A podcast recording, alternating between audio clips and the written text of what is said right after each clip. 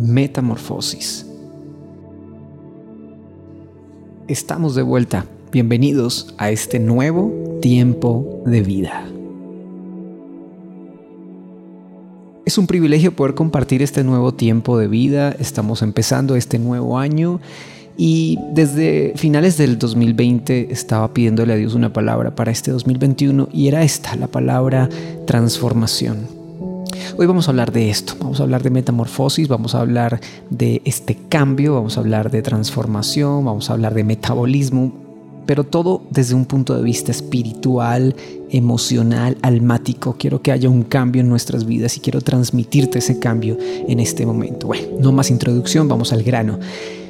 Hay algo importante en nuestras vidas para este nuevo tiempo y es que todo lo que hemos vivido ha traído una transformación a nuestras vidas, ha traído un gran cambio a nosotros.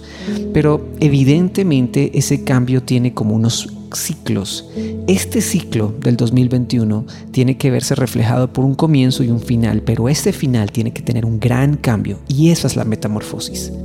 En la biología y en estas ramas de la ciencia se considera la metamorfosis como el cambio en los animales, esa transformación que viven cuando son pequeñas larvas y terminan siendo animales más grandes.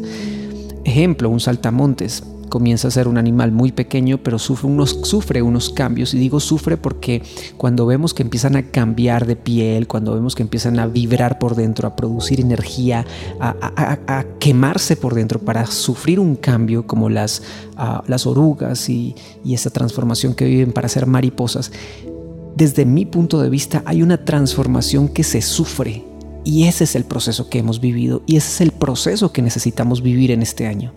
El 2021 llega cargado de una cantidad de sueños, de una cantidad de objetivos por lograr y definitivamente necesitamos vivir esa transformación.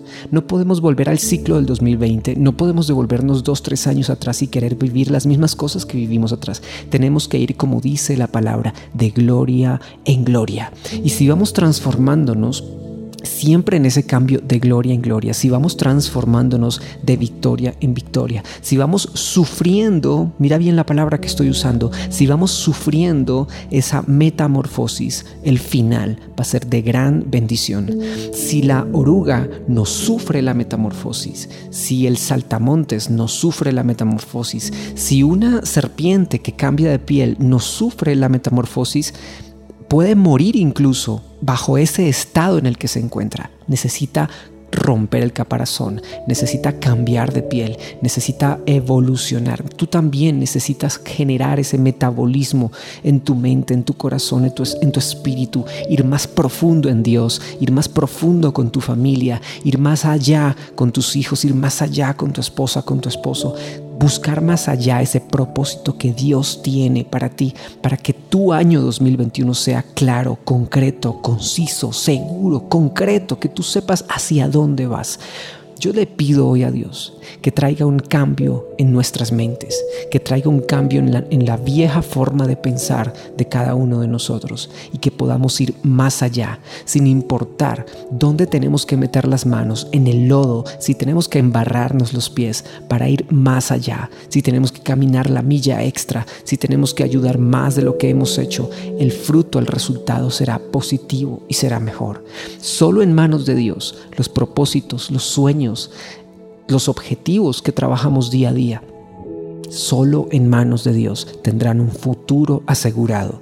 Él no pierde el control. Solo en manos de Dios tenemos nuestro futuro concreto, conciso, asegurado. Vamos a cumplir el propósito por el cual fuimos creados para este tiempo, para este día, para esta hora. Tú has sido creado para estar en este momento, para escuchar lo que estás escuchando y para prepararte a tomar decisiones que tienes que tomar. Padre, yo te pido, Señor, que tú nos guíes en sabiduría, que tú guíes a tus hijos en sabiduría y que el 2021 sea el año de la transformación, que sea el cambio, la metamorfosis que tú deseas para nosotros. ¿Que tendremos que sufrir algo? Sí, pero el propósito, todo lo que viene por cumplirse nos llevará a un objetivo claro en ti, un objetivo concreto en ti y veremos el fruto poderoso, radiante, multiplicado en ti. Padre, yo coloco este tiempo, este mensaje y a cada uno de los que están escuchando en tus manos. Hoy nos presentamos en el nombre de Cristo Jesús. Amén y amén.